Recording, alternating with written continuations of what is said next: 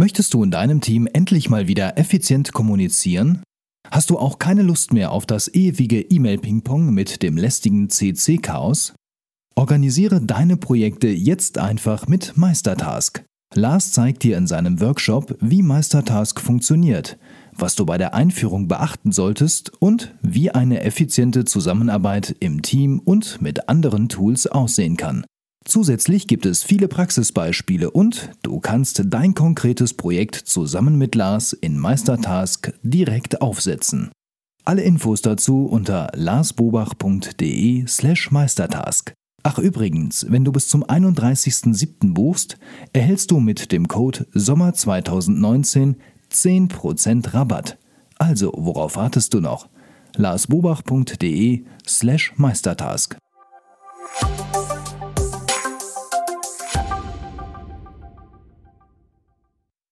Hallo und herzlich willkommen zum Podcast Selbstmanagement Digital. Wir geben Orientierung im digitalen Dschungel, sodass wieder mehr Zeit für die wirklich wichtigen Dinge im Leben bleibt. Mein Name ist Lars Bobach und ich habe ein Interview geführt mit der Profilerin Susanne, Susanne Grieger-Langer ein interessantes Interview und wahnsinnig spannend. Und Susanne ist also Profilerin und was sie da genau macht für Unternehmen, das erzählt sie in diesem Interview. Aber wir haben uns hauptsächlich darauf konzentriert, wie ich Machtspiele in meinem Unternehmen, in meinem Team aufdecke, wie ich die erkenne, welche Arten von Machtspiele es gibt und welche Stopper ich einsetzen kann. Also wie ich Machtspiele effektiv stoppen kann.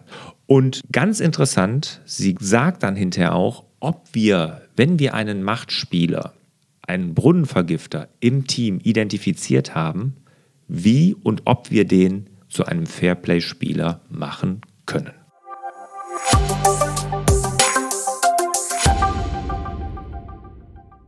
Susanne, erstmal vielen Dank, dass du da bist. Freut mich wirklich sehr.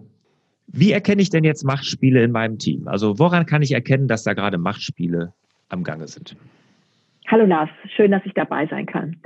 Machtspiele setzen bestimmte Marker. Äh, wir nennen das in Profiling Tells. Das kennen einige auch aus dem Poker. Das sind so Mikrozuckungen, die übers Gesicht laufen und ähm, die Marker eines Machtspiels, das sind so Mikrozuckungen, die emotional und strukturell über Teams und Teamarbeit laufen. Wie, wie nennt ihr die? Marker und Tell. Marker. Tell. Okay. Ja. Also, wo sich jemand quasi verrät. Das bedeutet, ich muss zwei Dinge wissen. Ich muss einmal ein Gespür dafür haben, wie läuft, wenn ein Team richtig rund läuft. Und ähm, da haben nicht alle Führungskräfte gute Erfahrungen. Also die meisten kennen Teams, die eh ein bisschen knirschen. So, von daher ist es wichtig, erstmal ähm, als Fortbildung meiner Meinung nach, ein Team mal einen Tag zu beobachten, wo es richtig rund läuft, wo die Atmosphäre stimmt, wo richtig zugearbeitet wird, wo Respekt gegenseitig herrscht, wo keine Angst existiert das ist ein ganz wichtiger Punkt, denn wenn ich nicht dieses, dieses Idealbild gespürt, erlebt und kennengelernt habe, kann ich es nicht erkennen.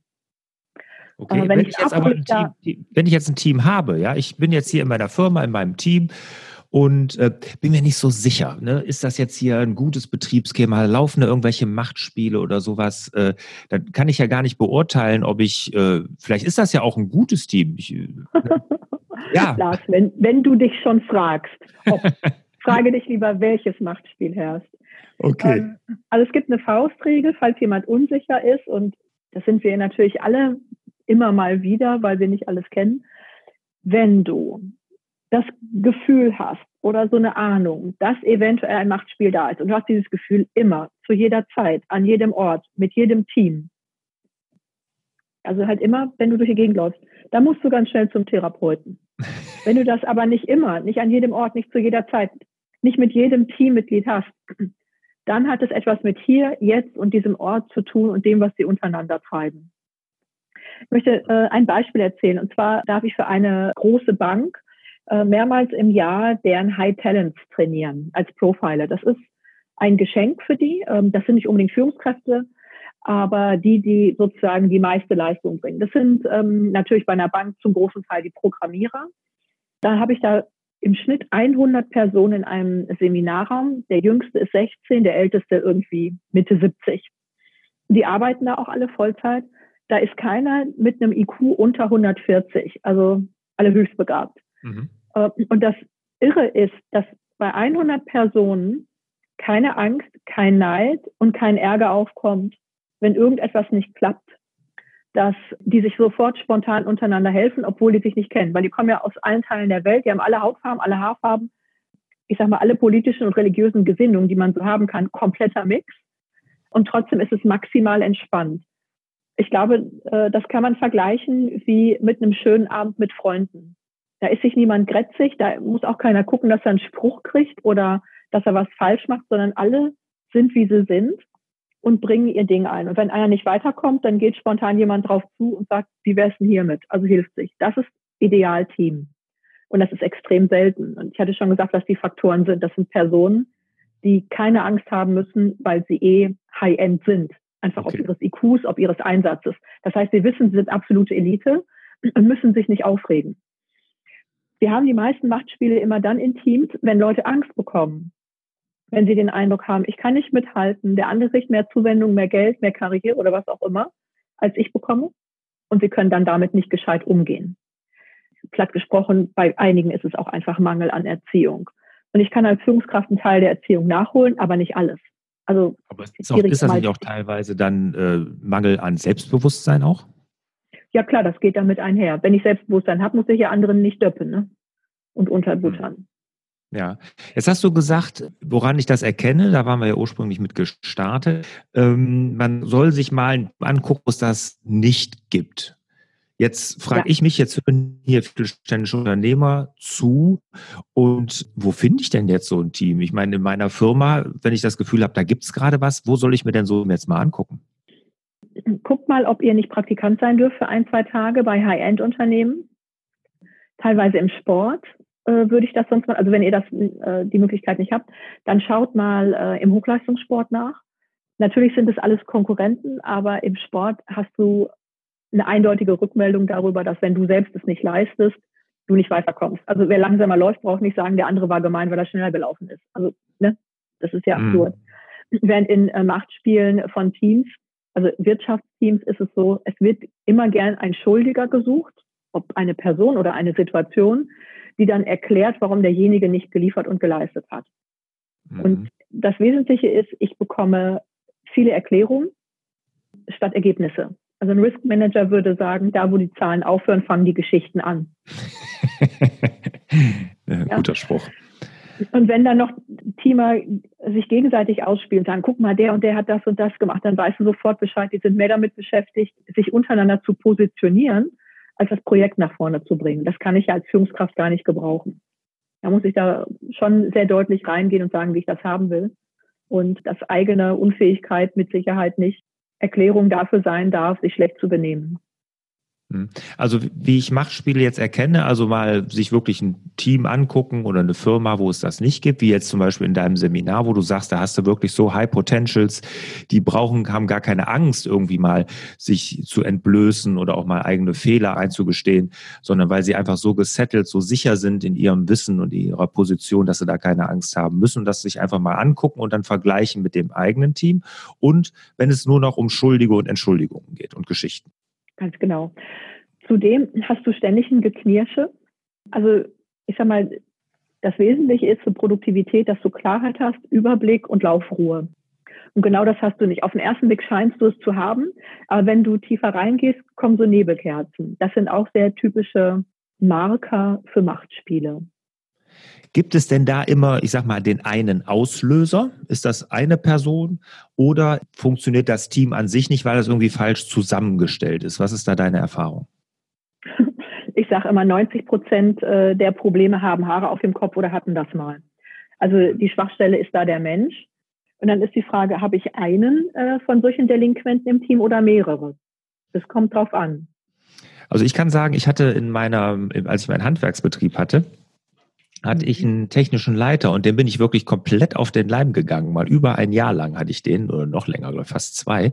Und bis ich da mal rausgefunden habe, was der da für eine Unruhe verzapft ja. hat im Team, äh, das habe ich erstmal gar nicht gemerkt als Chef, ne? sondern das ist mir erst hinterher aufgefallen. Und als ich den dann weg hatte, ne? und das war nicht einfach, weil er sich natürlich auch noch als unentbehrlich dargestellt hat und was weiß ich was, Ja, das war schwierig, aber den einen Brunnenvergifter nicht mehr da und es war plötzlich ein ganz anderes Arbeiten. Ne? Das war wirklich, ja. da lag es nur an einer Person. Ja, und du hast einen weiteren äh, Marker genannt oder einen weiteren Tell. Wenn jemand sagt, er sei unentbehrlich, das gibt's nicht. Menschen sind austauschbar. Punkt. Nicht das emotional. Gedacht, aber er hat einem so das Gefühl gegeben. Mhm. Ja, aber das ist es ja. Also ähm, je mehr jemand äh, rödelt und macht und tut, also ich sag mal, ich glaube, wir selbst, wir Führungskräfte, sollten uns auch als emotionalen Resonanzkörper wahrnehmen. Und wenn wir merken, dass wir jemanden irgendwie nicht verärgern wollen oder jemanden so ein bisschen mit Samthandschuhen anfassen, dann stimmt was nicht. Also wenn du den Eindruck hast, du bist abhängig von dem anderen, dann läuft da was ganz gewaltig schief. Dann macht derjenige dir ein X für ein U vor. Und das muss derjenige in Anführungsstrichen ja nur, weil er was kaschieren will. Okay. Jetzt gibt es natürlich als Chef auch noch die andere äh, Variante. Es gibt ja auch viele, die einem nur nach dem Mund reden. Ne? Kannst du auch nicht gebrauchen. Nee. Dann kommst du ja im besten Falle, im besten Falle, so weit, wie du selbst allein gekommen wärst. Das ist ja nicht die Idee von Team. Nee, nee, das also, ist klar. Das hat aber mit Machtspielen ja jetzt erstmal nichts zu tun. Oder, oder doch? ja, doch. Es gibt ja auch sanftere, leisere Machtspiele. Also ja. Welche Art von äh, Machtspiel gibt es denn jetzt, wo wir gerade da sind? Was, was, was, wo würdest du denn da den Unterschied machen? Oder welche kennst du so? Ja, Claude Steiner hat ähm, wunderbar vor Jahrzehnten Machtspiele in vier Kategorien sortiert die ich sehr ähm, übersichtlich finde. Und ich habe auch erstmal noch keins gefunden, was da aus der Reihe tanzt. Das erste, diese erste Schublade an Machtspielen ist alles oder nichts. Und äh, derjenige arbeitet mit deiner Angst, etwas zu verlieren. Das heißt, du bekommst eine gewisse Bedrohungsszenario. Und je, ne, das ist die Faustregel bei Machtspielen, je subtiler, desto effektiver. Das heißt, wenn dir jemand äh, mit der Pistole da äh, im Büro äh, entgegentritt und sagt, so, Geld oder Leben, dann weißt du Bescheid.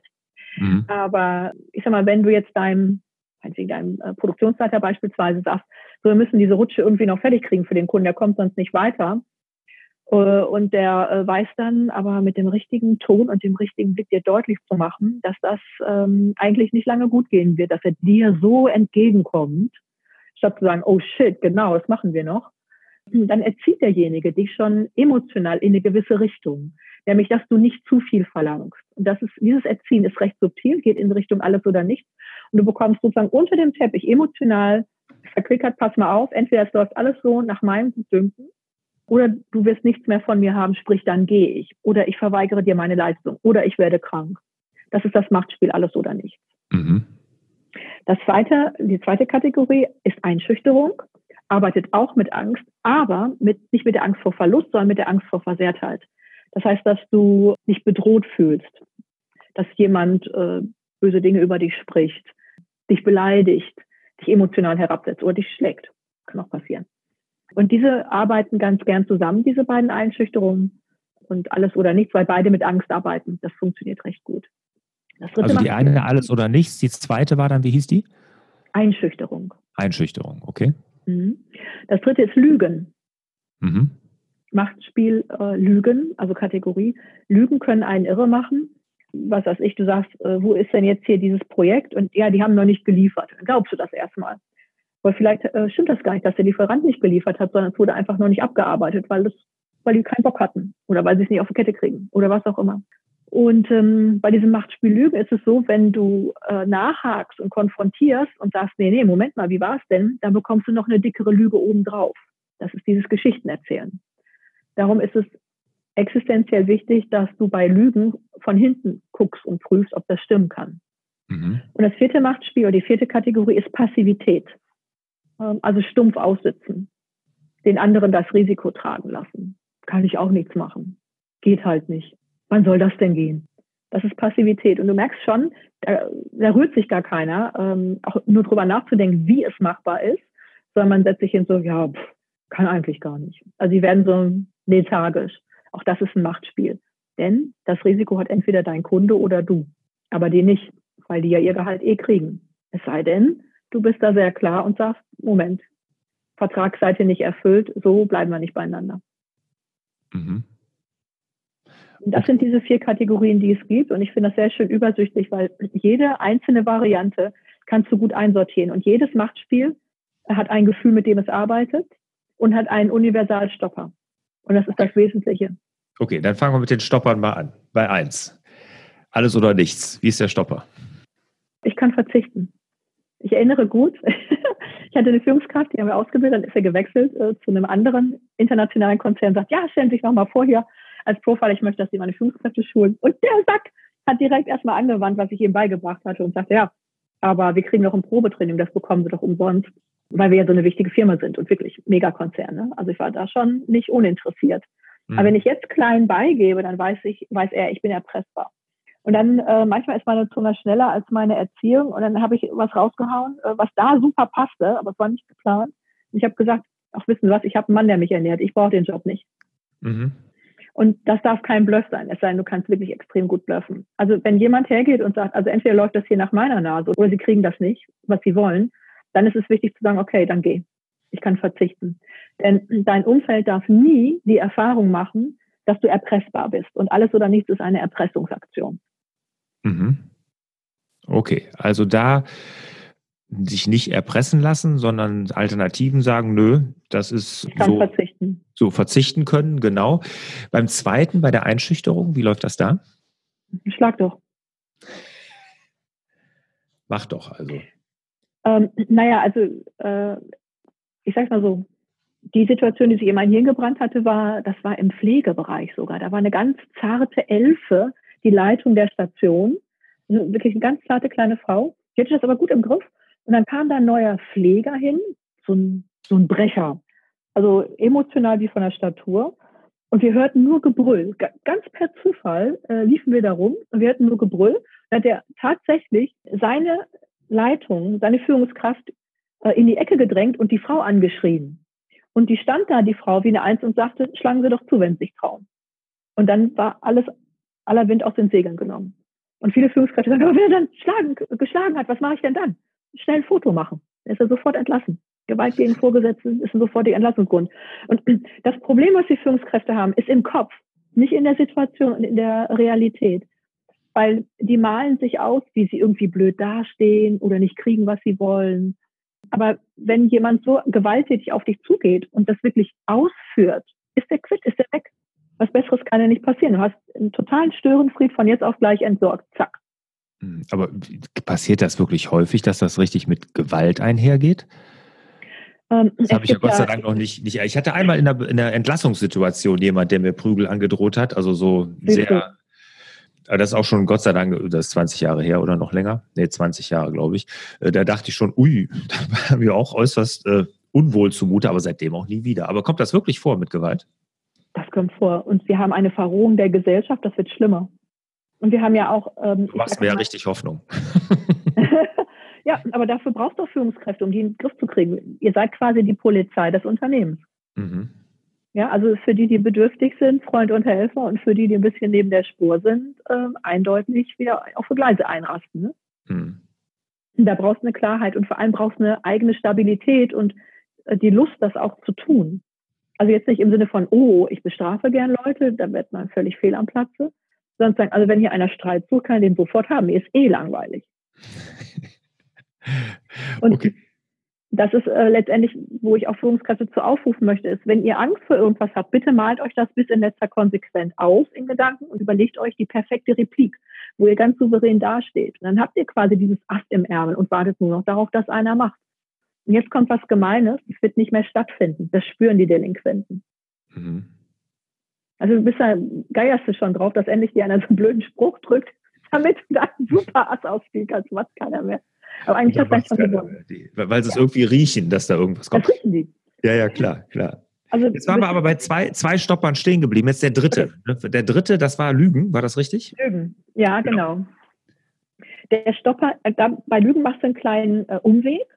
Und zwar äh, wirst du nicht konfrontieren. Lügen werden nicht konfrontiert, ehe du im Hintergrund alles genau recherchiert hast und eine absolut sichere Beweiskette vorlegen kannst. Dass er gelogen hat. Genau. Und sobald derjenige überführt wurde, gelogen zu haben, dreht sich das Spiel um. Wir nennen das vor Gericht die Umkehr der Beweislast. Das heißt, einmal ist jemand der Lüge überführt ähm, dann hat sich das erledigt. Du musst nicht mehr hinterherlaufen, sondern der muss beweisen, es wirklich getan zu haben. Mhm. Okay, also da dann wirklich als Stopper recherchieren, wasserdichte Argumentationskette, wo der nicht mehr rauskommt, wo man definitiv sagen kann, so, ich wurde hier angelogen. Ja, also ich sag mal, vieles ist ja auch viel einfacher, als die Führungskräfte sich das vorstellen. Das meiste im Sinne von Lügen ist, haben wir längst gemacht oder ähm, ich bekomme von dem und dem keine Infos. Warum guckst du dann von hinten nicht einfach in den Mailverkehr rein? Dann siehst du, ob derjenige Infos A angefragt hat und B geliefert bekommen hat. Mhm. Das tun die nur nicht. Und dann, dann kommen ganz viele schnell, oh, DSGVO. Nee, nee, nee, nee, nee, Moment. Wir sind bei einem Verdacht auf einen Betrugsfall. Lügen gehören zum Bereich des Betruges. Und ähm, entsprechend wie die Polizei checkt, wie schnell du fährst auf der Straße, wird gecheckt, ob das stattgefunden hat, ja oder nein. Und du darfst bei begründetem Verdacht, Klammer auf, wer will dir den denn absprechen, Klammer zu, darfst du recherchieren, weil du prüfst ja nicht in deren privaten E-Mails rum, sondern in deren geschäftlichen E-Mails. Und wenn sie da Privates mitschreiben, dann ist es eigene Fahrlässigkeit. Punkt. Ganz wichtig, ähm, dass die meisten ja. ähm, Führungskräfte werden von den Datenschutz-Heinis völlig irre gemacht. Ähm, wo ich auch sage, das ist die niederste Verordnung. Alle anderen äh, Rechtsprechung liegt darüber. Das wird oft vergessen. Okay. So, und Nummer vier, Passivität. Ja, genau. Ähm, das arbeitet mit dem Risiko der Gegenseite oder deinem Verantwortungsgefühl, dass du sagst, das kann ich nicht vor die Wand fahren lassen. Das bedeutet, du musst die Situation so gestalten, dass der Delinquent die Konsequenz trägt. Das heißt, dass derjenige vor die Wand fährt. Entweder aufgedeckt wird oder aber die Konsequenz trägt. Okay. Also da wirklich klar die Verantwortung oder die Verantwortung klar machen. Na klar. Ne? Dass also, man sagt, so, pass aber auf. eins ist ganz wichtig, ich quatsch da nicht drüber. Ich lasse das stattfinden. Okay, wenn es also dann hinterher dann eskaliert. Ja, ja, klar. Hm. Du hast jetzt wirklich die Situation, du musst einen Bericht abgeben für ein Projekt. Der Kunde wartet da, der sitzt auf heißen Kohlen, der muss seine Maschine wieder an Gang bringen. Das kostet Millionen, dass die nicht laufen. Äh, du hast von irgendeiner Abteilung, keine Ahnung, von irgendeiner Technikabteilung, kriegst du keine Zahlen. Du kannst deinen Bericht nicht abgeben. Du hast du dreimal angemahnt, ist nichts gekommen oder du hast, was weiß ich was, heiße Luft äh, geschickt gekriegt. Dann machst du deinen Projektplan fertig mit Lückentext und dahinter klebst du die E-Mails, die du geschrieben hast und die du bekommen hast. Zack, zum Chef. Boom. Machen die zweimal mit dir und dann hat sich das erledigt. Mhm. Macht dir natürlich keine Freunde, aber darum geht es auch nicht zur Arbeit, ne, um Freunde zu finden. Nee. also jetzt haben wir die vier Arten von Machtspielen kennengelernt und was wir dagegen tun können, die Stopper sozusagen, so hast du die ja genannt.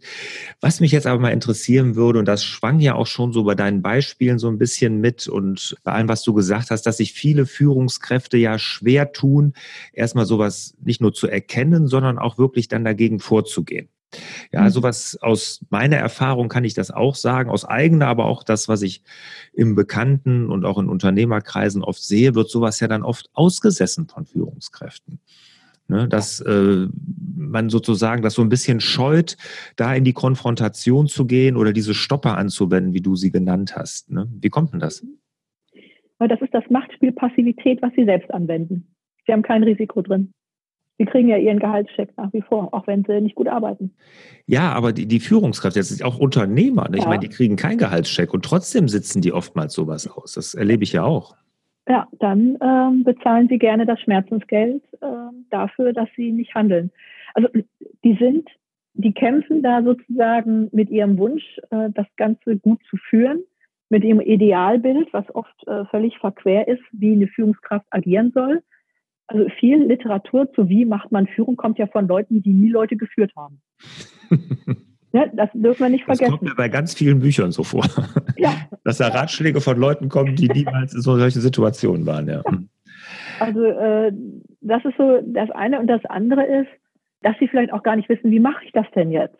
Also sie haben so ein Gefühl, ne? vegetative Dystonie, irgendwie Diagnose komisch. Aber sie wissen jetzt nicht, was exakt läuft schief und wie mache ich das. Oder vielleicht sogar die Angst, das große Gespenst, Fachkräftemangel. Wenn ich jetzt hier klarer werde und härter, äh, dann laufen sie mir alle weg. Mhm. Und äh, ich glaube, das ist ein sehr eindeutiges Zeichen dann dafür, dass sie die Geisel äh, ihrer Idee sind und nicht mehr der Unternehmer dieser Idee. Und das Wichtigste für souveräne Führung ist Unabhängigkeit. Also ich habe auch mehrere Unternehmen und das Allerwichtigste bei mir ist, ich bin nicht abhängig von irgendeinem Experten oder irgendeinem Mitarbeiter. Null. Ich habe immer entweder Experten, die ich sozusagen als Interimsexperten einbuchen könnte oder die ich aus anderen Divisions und Unternehmen abziehen könnte, sodass ein Platz nie länger als 48 Stunden unbesetzt bliebe. Das hat den Effekt, äh, dass ich nicht mich selbst verrückt mache, sondern sehr früh, ähm, ich sage mal, interveniere, wenn ich den Eindruck habe, das läuft nicht so, wie ich das gerne wünsche. Hm. Das heißt, Unabhängigkeit ist die wichtigste Überlebensformel für Führungskräfte und Unternehmer. Okay. Das Allerwichtigste. ja, kann ich unterschreiben. Ist auch so, sollte sich jeder nochmal wirklich vor Augen führen, dass das Unternehmer oder Führungskräfte die Unabhängigkeit da wirklich anstreben und diese sich nicht in der Abhängigkeit begeben, wo ja viele, die so ein Machtspiel dann ausführen, auch irgendwo darauf hinarbeiten, ne, dass man da diese, diese Abhängigkeit dann empfindet, so dass sie sich unentbehrlich machen. Genau, das kann nur ich. Ich gebe nochmal einen heißen Tipp aus dem Risk Management. Da gibt es die Vorgabe, dass Mitarbeiter, wenn sie Urlaub machen, mindestens zwei Wochen Urlaub machen müssen. Mindestens. Ähm, wenn einer nur eine Woche Urlaub macht oder ein paar Tage, dann kann derjenige kaschieren, wenn was anbrennt oder schief läuft oder seinen Laden nicht im Griff hat. Bei 14 Tagen fällt das auf. Und in guten Unternehmen wird das, ähm, oder ich sag mal, in rundlaufenden Unternehmen, die anderen sind ja auch gut, aber quälen sich halt mehr damit. In rundlaufenden Unternehmen ist es so, dass wenn einer in den Urlaub fährt, sofort ein anderer Experte, der mit dem jetzt auch emotional nicht verwandelt ist, auf diesen Platz kommt, an diesen Rechner und eins zu eins weiterarbeitet. Dann kontrollieren die sich quasi gegenseitig ob der Fuß läuft oder nicht, ob derjenige seinen Laden im Griff hat oder nicht. Okay, und es gibt wirklich Unternehmen, die sagen Urlaub mindestens zwei Wochen. Äh, die meisten Banken auch, ja, natürlich. Das ist Vorgabe, Compliance. Ah, okay, wusste ich gar nicht. Ich, mhm. Ist das mit der deutschen Gesetzgebung überhaupt hier mit Individualismus und alles überhaupt, äh, geht das einher? ja, die Frage zeigt schon wieder irgendwie, es gibt ganz viele Mythen von irgendwelchen Betriebsräten und irgendwelchen ähm, DSGVO-Experten. Ähm, die ziehen dann aber so, äh, ich sag mal, so einen Gummiparagraphen her, der durch einen anderen gedeckelt wird. Also das Allerwichtigste, äh, worum es geht, ist, dass ein Unternehmen äh, weiterhin prospektiv geführt werden kann, lukrativ geführt werden kann. Das bedeutet, wir müssen checken, ob alle sauber arbeiten. Und wenn hm. jemand solche Summen Geld verwaltet oder an, ähm, ich sag mal, neuralgischen Knotenpunkten ist, Informationsknotenpunkten, Geldknotenpunkten, whatever, äh, dann muss ich kontrollieren, ob alles rund läuft. Das hm. nennt man unter anderem Vier-Augen-Prinzip. Hm. Aber auch wenn das jetzt für viele vielleicht von unseren Zuhörern, auch für mich im ersten Angang irgendwie sich komisch anhört, dass man sagt, es muss immer zwei Wochen in Urlaub gehen, finde ich aber die Denkweise dahinter und den Denkanstoß, den man ja als Führungskraft oder Unternehmer mitnehmen kann, total wichtig. Bei welchen Führungskräften oder im eigenen Team, bei welchen Leuten, wenn sie im Urlaub sind, läuft es geräuschlos weiter oder wo knirscht es dann, wenn sie nicht da sind? Ne? Das ist auch sehr, eine sehr interessante Frage. Ne? Wo man das ja auch sehr wahrscheinlich so ein bisschen dann rausspüren kann, wer äh, macht gute Arbeit und wer macht nicht so gute Arbeit. Definitiv. Und auch nicht nur fühlen, wie es knirscht, sondern setz dich an den Computer, arbeite an diesem Arbeitsplatz. Und du siehst sofort, mach die Schublade auf, du siehst sofort, ob da Chaos ist oder nicht. Und nochmal, das ist kein privater Rahmen da, das ist ein Arbeitsplatz. Okay, super, super ja? Hinweis. Also nochmal, das bringt mich auch hier gerade zum Grübeln. Also wo ich da äh, meine Mitarbeiter da äh, dann auch ein Stück weit dann ja, nach beurteilen könnte. Ne? Also wo man auch einfach sagen kann, wo äh, läuft das wirklich rund, wenn der im Urlaub ist. Ja, ja, vor allem siehst du, was nicht rund läuft. Und dann hast du gleich die nächste Führungsintervention, die du machen kannst. Wenn ich nicht weiß, was das Problem ist, kann ich nicht intervenieren. Mhm. Ja. So, jetzt nehmen wir mal an, wir haben einen rauskristallisiert. Wir haben gesagt, oh, das hier ist einer, der ist irgendwie hier, der vergiftet den Brunnen, der ist nicht so der Teamplayer, der macht mir das Team so ein bisschen kürre. Jetzt ist es natürlich ein einfaches, sich von dem zu trennen oder auch nicht, je nachdem, wie groß die Firma ist, ne? also oder wie lange da ist. Dann kann es natürlich auch mal finanziell schmerzhaft sein. Aber es kann ja auch sein, dass ich sage, nee, also irgendwo, der hat aber Kompetenzen, die gefallen mir, auch wenn er vielleicht nicht so richtig Teamplayer ist. Kann ich denn aus so einem Machtspieler oder also nicht Teamplayer irgendwie so einen Fairplay-Spieler machen? Nein. Geht nicht. Also, nein, wie Martin Limbeck das immer so schön sagt, noch ein Impuls nötig. Wenn jemand 30 Jahre nicht zu irgendwelchen sozialen Fähigkeiten gekommen ist oder äh, grundsätzlich ein Giftpilz ist, dann müsste ich unendlich viel Energie aufwenden, den, ich sag mal, in eine gute Spur zu bringen. Das ist ja schon fast was Therapeutisches dann bei solchen Delinquenten. Da habe ich auch nicht den Auftrag und nicht die Zeit und die Energie für. Es gibt niemanden, der in seinen Fähigkeiten nicht ersetzbar wäre. Das ist so eine Geschichte im Kopf. Und das mhm. Wichtigste ist, dass ich erstmal den Laden sauber halte, weil dann kommen die Guten auch hinterher. Je sauberer mein Laden ist, desto besser und desto mehr spricht sich das rum. Und dann kratzen die ja schon außen an der Tür und sagen, hey, darf ich bei euch mitarbeiten? Weil hier muss ich nicht immer Acht geben, dass mir nicht einer irgendwie was reinwirkt. Mhm. Also natürlich kannst du das immer noch prüfen, was kann man tun, aber äh, wir Profiler haben eine andere Formel für Erfolg. Also die Psychologen, die sagen Potenzial deines Mitarbeiters beispielsweise mit seinen Fähigkeiten und seiner Erfahrung plus Liebe, also deine Führungs- und Motivations- und Interventionsfähigkeiten gleich Leistung. Und wir wissen alle, dass einige mit egal was für Führungsinterventionen nicht besser werden. Wir Profiler gucken anders. Wir gucken wie Ingenieure auf eine Situation. Wir sind Problemsucher. Unsere Formel lautet Potenzial deines Mitarbeiters minus Störung gleich Leistung. Und beide Formeln zusammen machen gute Führung. Also ich habe ein Potenzial beim Gegenüber und das Potenzial ist unstrittig. Dann muss ich natürlich mit äh, Liebe und Wohlwollen führen. Aber wenn da eine Störung ist im Mitarbeiter, dann kann das sein, dass egal was ich mache, ich mit Bordmitteln den nicht dahin bekomme, wo er vom alleinigen Potenzial hin könnte. Beispiel. Ich glaube, wir alle haben ein Auto oder sind schon Auto gefahren. Jetzt hast du ein Potenzial unter der Motorhaube. Lass mal 200 PS sein. Ja. Das ist das Potenzial. Du kannst fahren, du kannst liebevoll fahren, du kannst richtig gut fahren, auch bei Eis und Schnee. Aber du kannst nicht fahren, wenn alle vier Reifen durchgestochen sind. Dann hast du null von den 200 PS unter der Motorhaube. Null.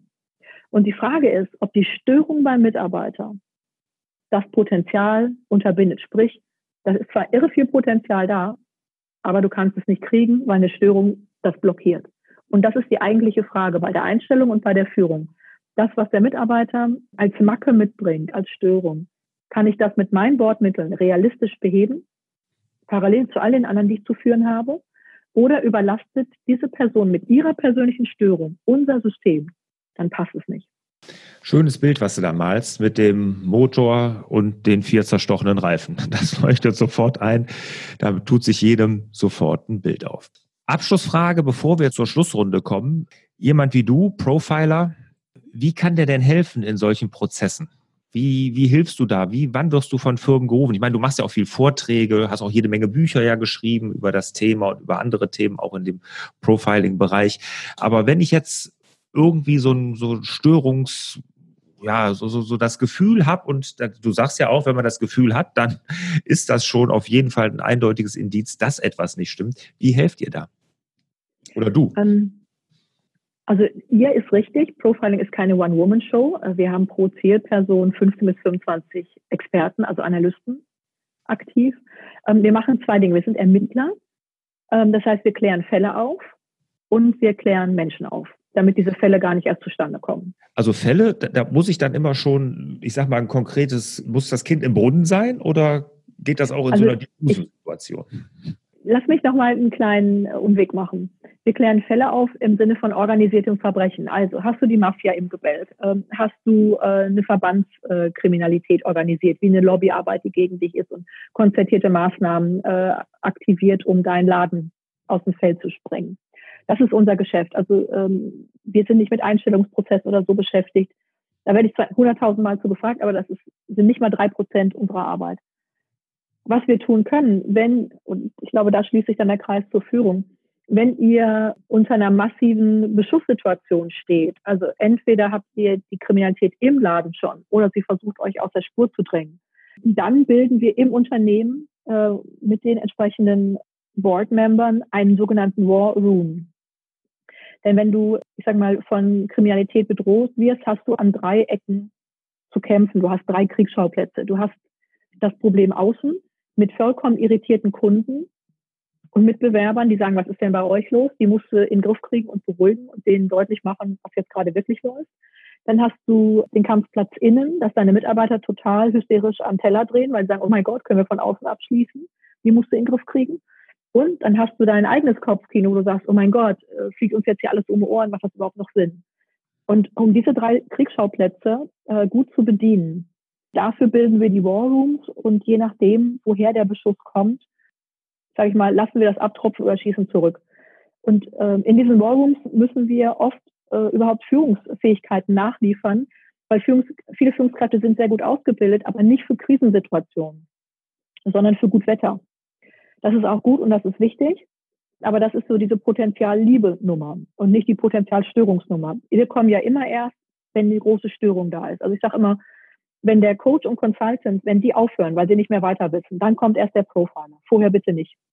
Also wir kommen quasi mit dem großen Geschütz, äh, wenn es richtig äh, scheppert. Und dann wird deutlich, dass das Unternehmen vielleicht von der Bestückung der Führungskräfte nicht auf so eine Situation vorbereitet war, weil viele immer gedacht haben, auch wir tun keinem was, uns tut auch keiner was. Und dann äh, legen wir nach und trainieren auch die Führungskräfte für den Fall, dass das nochmal passiert. Und wir trainieren auch, wenn Unternehmen sagen, wir machen den nächsten großen Sprung auf das nächste und übernächste Level, dann ist vorhersehbar, dass der nächste Krieg kommt, weil die, die dort sind, äh, keinen neuen Kontrahenten haben wollen auf ihrem Level. Und dazu bilden wir aus. Das machen wir vor allem auch mit Online-Bestückung. Denn das große Problem der Führungskräfte ist die Zeit. Punkt eins, die Zeit ins Seminar zu kommen. Punkt zwei, äh, Punkt zwei im Seminar ähm, alles mögliche erklärt zu kriegen, nur das, was Sie gerade brauchen, nicht. Punkt drei, das, was man gerade erklärt, ist zwar schön und spannend, aber Sie brauchen es jetzt gerade nicht. Darum ist es wichtig, dass Sie äh, im Sinne einer Lifelong Membership äh, Zugriff zu allen Not- und Führungssituationen bekommen, in Echtzeit mit Video, mit Checklisten, mit Interventionstipps und, und, und. Ähm, sodass, ich sag mal, die Theorie jederzeit abrufbar ist und was wir dann miteinander im Training machen, ist, dass wir Fälle bearbeiten. Das heißt, die Führungskräfte kriegen Situationen hingeworfen und müssen dann ihre Interventionen planen und vorstellen. Und dann zerschießen wir denen das. dass wir sagen, so, das funktioniert nicht weiter. Das Interessante ist, äh, oft sind es ja Führungskräfte, die schon viele Jahre oder ja auch Jahrzehnte Erfahrung haben und manchmal ganz junge. Und ähm, je nach ihrer Persönlichkeit scheitern beide Gruppen an unterschiedlichen Sachen. Hm. Und die gute Erfahrung ist, dass die Alten äh, von den Jungen lernen, ah, die haben doch einen guten Blick, die haben echt gute Ideen. Und die Jungen auch von den Alten lernen, okay, habe ich nicht gewusst. Good to know. Also der Respekt wächst und was das Fruchtbare daran ist, ist, dass wir wirklich an konkreten Fällen arbeiten. Und wie du auch sagtest, ah, echt 14 Tage Urlaub, darf man das? Das meiste, sagen wir mal so, das Führungsverhalten, was fehlläuft, also wo die Fehler sind, äh, da sieht man das, was fehlt. Und oft ist es gar nicht Führungstechnik, sondern Wissen. Dass sie nicht wissen, was sie dürfen, dass man ihnen das anders erzählt. Hm. Also oft kommt auch die Frage, ja, aber wenn das ein Giftpilz ist, ich kann ihn doch nicht rausschmeißen wegen Giftpilz sein. Na, selbstverständlich kann ich das. Ich kann leider keinen rausschmeißen in diesem Land, der seine Arbeit nicht gut macht. Schlechte Arbeit ist leider kein Entlassungsgrund. Ähm, aber wenn jemand die Atmosphäre äh, beschädigt, dann ja. Und äh, ich sag mal, der Schlüssel zu dieser Entlassung ist, dass die Belastbarkeit des Unternehmens überschritten ist. Nochmal, die Belastbarkeit des Unternehmens ist überschritten. Damit komme ich immer durch. Zack. Okay. Also da tun sich mir natürlich jetzt 10.000 andere Fragen auf, wo wir auch eintauchen. natürlich schon von dem Thema Machtspiele im Teamstopp ein bisschen weiter weggerudert. Da hast du ja auch schön den Bogen geschlagen zu deinem neuen Buch, das Cool im Kreuzfeuer ja heißt. Mhm. Da geht es ja, glaube ich, genau um solche Sachen. Und halt auch ein super spannendes Thema. Wie gesagt, könnte ich jetzt auch noch 10.000 Fragen zu stellen. Aber vielleicht vertagen wir das ja und machen dann im Anschluss irgendwann auch nochmal ein Interview dazu. You're welcome. Vielen Dank. Das ist ein nettes Angebot, auf das ich auf jeden Fall zurückkommen werde. War jetzt super interessant. Ich würde gerne zum Schluss, zur Schlussrunde kommen, zu den Schlussfragen. Und da bitte ich immer um kurze und prägnante Antworten. Susanne, bist du bereit? I'm ready. Sehr gut. Welcher ist dein wichtigster Produktivitätstipp? Übersicht. Immer wieder äh, Hubschraubersicht einnehmen, Übersicht schaffen, neu priorisieren, Schrott wegschmeißen. Oder ich sage mal als Mädchenbeispiel die KonMari-Methode anwenden. Alles nochmal anfassen, spüren, bringt es uns weiter, ja, bleibt im Portfolio, bringt es uns nicht weiter, Tonne, sofort, egal wie viel man vorher investiert hat. Wie heißt die Methode? KonMari. Das ist eine Aufräummethode. So eine junge Japanerin. Ach, die, ja, natürlich, klar, kenne ich. Genau, so geht das. Ah, okay, alles klar. Ja, toll. Also, ja, die, die ist ja, wird ja total gehypt. Die hat eine eigene Netflix-Serie mittlerweile, ne? Ja. Ja, also toll. der Vorläufer war ein anderer, oder sagen wir mal so, ganz kurz. Ich soll kurz und prägnant. Jetzt pass auf, jetzt erzähle ich kurz eine Geschichte. kurz und prägnant. Eine von mir ist, äh, ist Model und ähm, dann hat sie gesehen, wie ich verreise. Also mit 5000 Koffern. Ich bin ja nur auf Reisen als Ermittlerin. Und sagte, ja, so geht das nicht, so geht das nicht. Und ähm, hat mir ein Buch geschenkt, Practical Princess's Wardrobe. Das Prinzip ist folgendes, und das ist nicht nur äh, im Kleiderschrank so, sondern im ganzen Unternehmen. Du ragst wirklich alles raus aus den Regalen, alles, alles. Dann ziehst du jedes Teil nochmal an und gehst nicht vor den Spiegel, sondern vor die Kamera. Klick. Diese ganzen Fotos legst du nach, nebeneinander hin und jetzt gibt es folgendes. Das, das Bild mit der Klamotte, die dir am aller, aller, allerbesten steht, das ist die Benchmark. Und dann ist die Frage, welches Teil macht mich schöner, als ich im Naturzustand bin und welches nicht. Alle die, die mich schöner machen, bleiben drin, alle anderen gehen in die Tonne. Brutal, binär. Nicht könnte man noch mal irgendwann an, aus, binär. Und dieses, äh, diese Benchmark, dieses Foto, das schlürst du die ganze Zeit mit dir rum. Und das ist für alles, was du neu einkaufst, letztendlich der Maßstab. Und genauso mache ich es in meinem Unternehmen. Wir haben was Neues bekommen oder neue Möglichkeit, Beispiel deine Frage nach den Teams. Ich habe eine Abendshow mit 48 Shows allein in diesem Jahr in Deutschland, Österreich und der Schweiz. Und ähm, damit ich auf der Bühne sein kann, sind 42 Menschen hinter der Bühne beschäftigt. Das ist ein Riesenaufwand an Personen. Nichts davon siehst du. Mhm. Ähm, und das ist typisch, es ist wie Führung, es ist wie ein Haushalt. Du siehst nur, was nicht gemacht ist, was nicht funktioniert. Mhm. Und so eine Tour ist brutal. Du hast 18-Stunden-Tage und jeder, jedes Rädchen muss ineinander greifen. Wenn ein Rädchen nicht funktioniert, haben alle eine unglaubliche Mehrbelastung. Was bedeutet, dass so die kleinen Sachen drumherum so wichtig sind, dass alle freundlich und respektvoll miteinander umgehen, dass jeder jemand mal so auf die Schulter schlägt, wenn man merkt, oh, geht gerade die Stimmung im Keller. Und das macht auch ein gutes Team aus. Daran sehe ich schon, ob eine Produktion funktioniert auf der Bühne. Und das mache ich mit Personen, das mache ich mit Projekten, das mache ich mit Kleidungsstücken. Immer dasselbe. Äh, das, was optimal ist, ist meine Benchmark. Und alles, was nicht mehr ansatzweise mithalten kann, weg. Okay, so viel zur kurz und prägnanten Antwort. okay.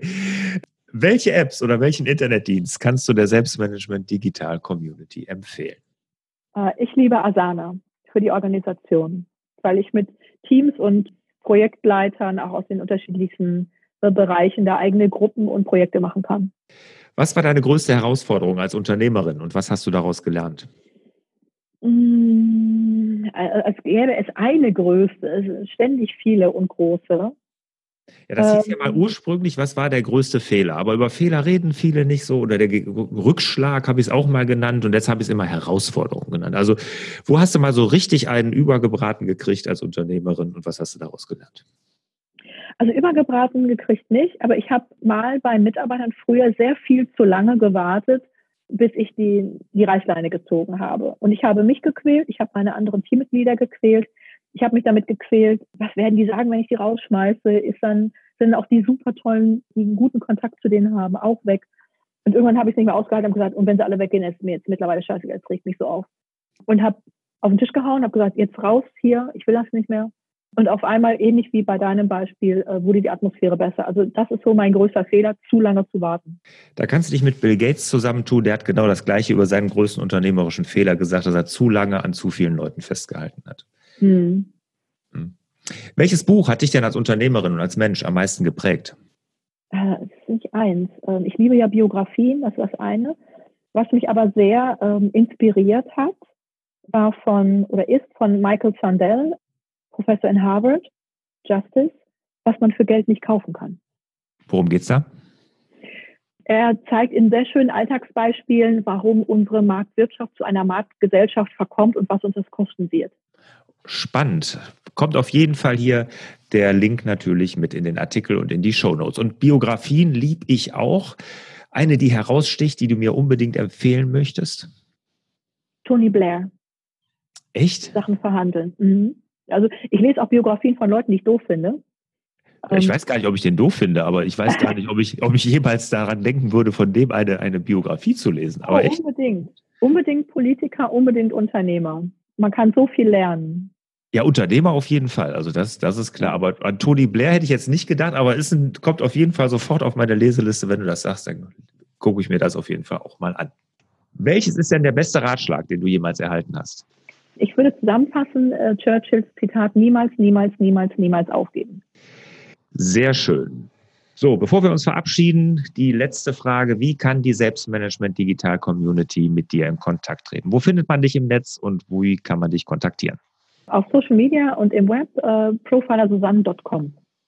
Ja, Susanne mit Z und E, was man aber nicht spricht. Ne? Genau. Ja, wunderbar. Susanne, vielen, vielen Dank. Hat wahnsinnig Spaß gemacht. Also ich fand es wirklich sehr interessant. Wie gesagt, ich hätte das Interview auch noch locker eine Stunde weiterführen können, aber du hast ja angeboten, du kommst nochmal und da komme ich auf jeden Fall drauf zurück. Vielen Dank dafür. Sehr gerne. Ich danke dir, Lars. Ja, und dir, liebe Susanne, und euch natürlich auch wieder mehr Zeit für die wirklich wichtigen Dinge im Leben. Ciao.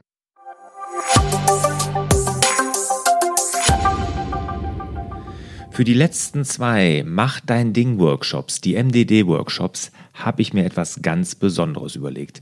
Neben dem, dass du dein eigenes Navi fürs Leben gemeinsam mit mir erstellst, gibt es jetzt die Möglichkeit, direkt noch Mitglied in meiner Online-Selbstmanagement-Akademie zu werden und es gibt auch die Möglichkeit, ein persönliches Skype-Coaching mit mir damit zu buchen.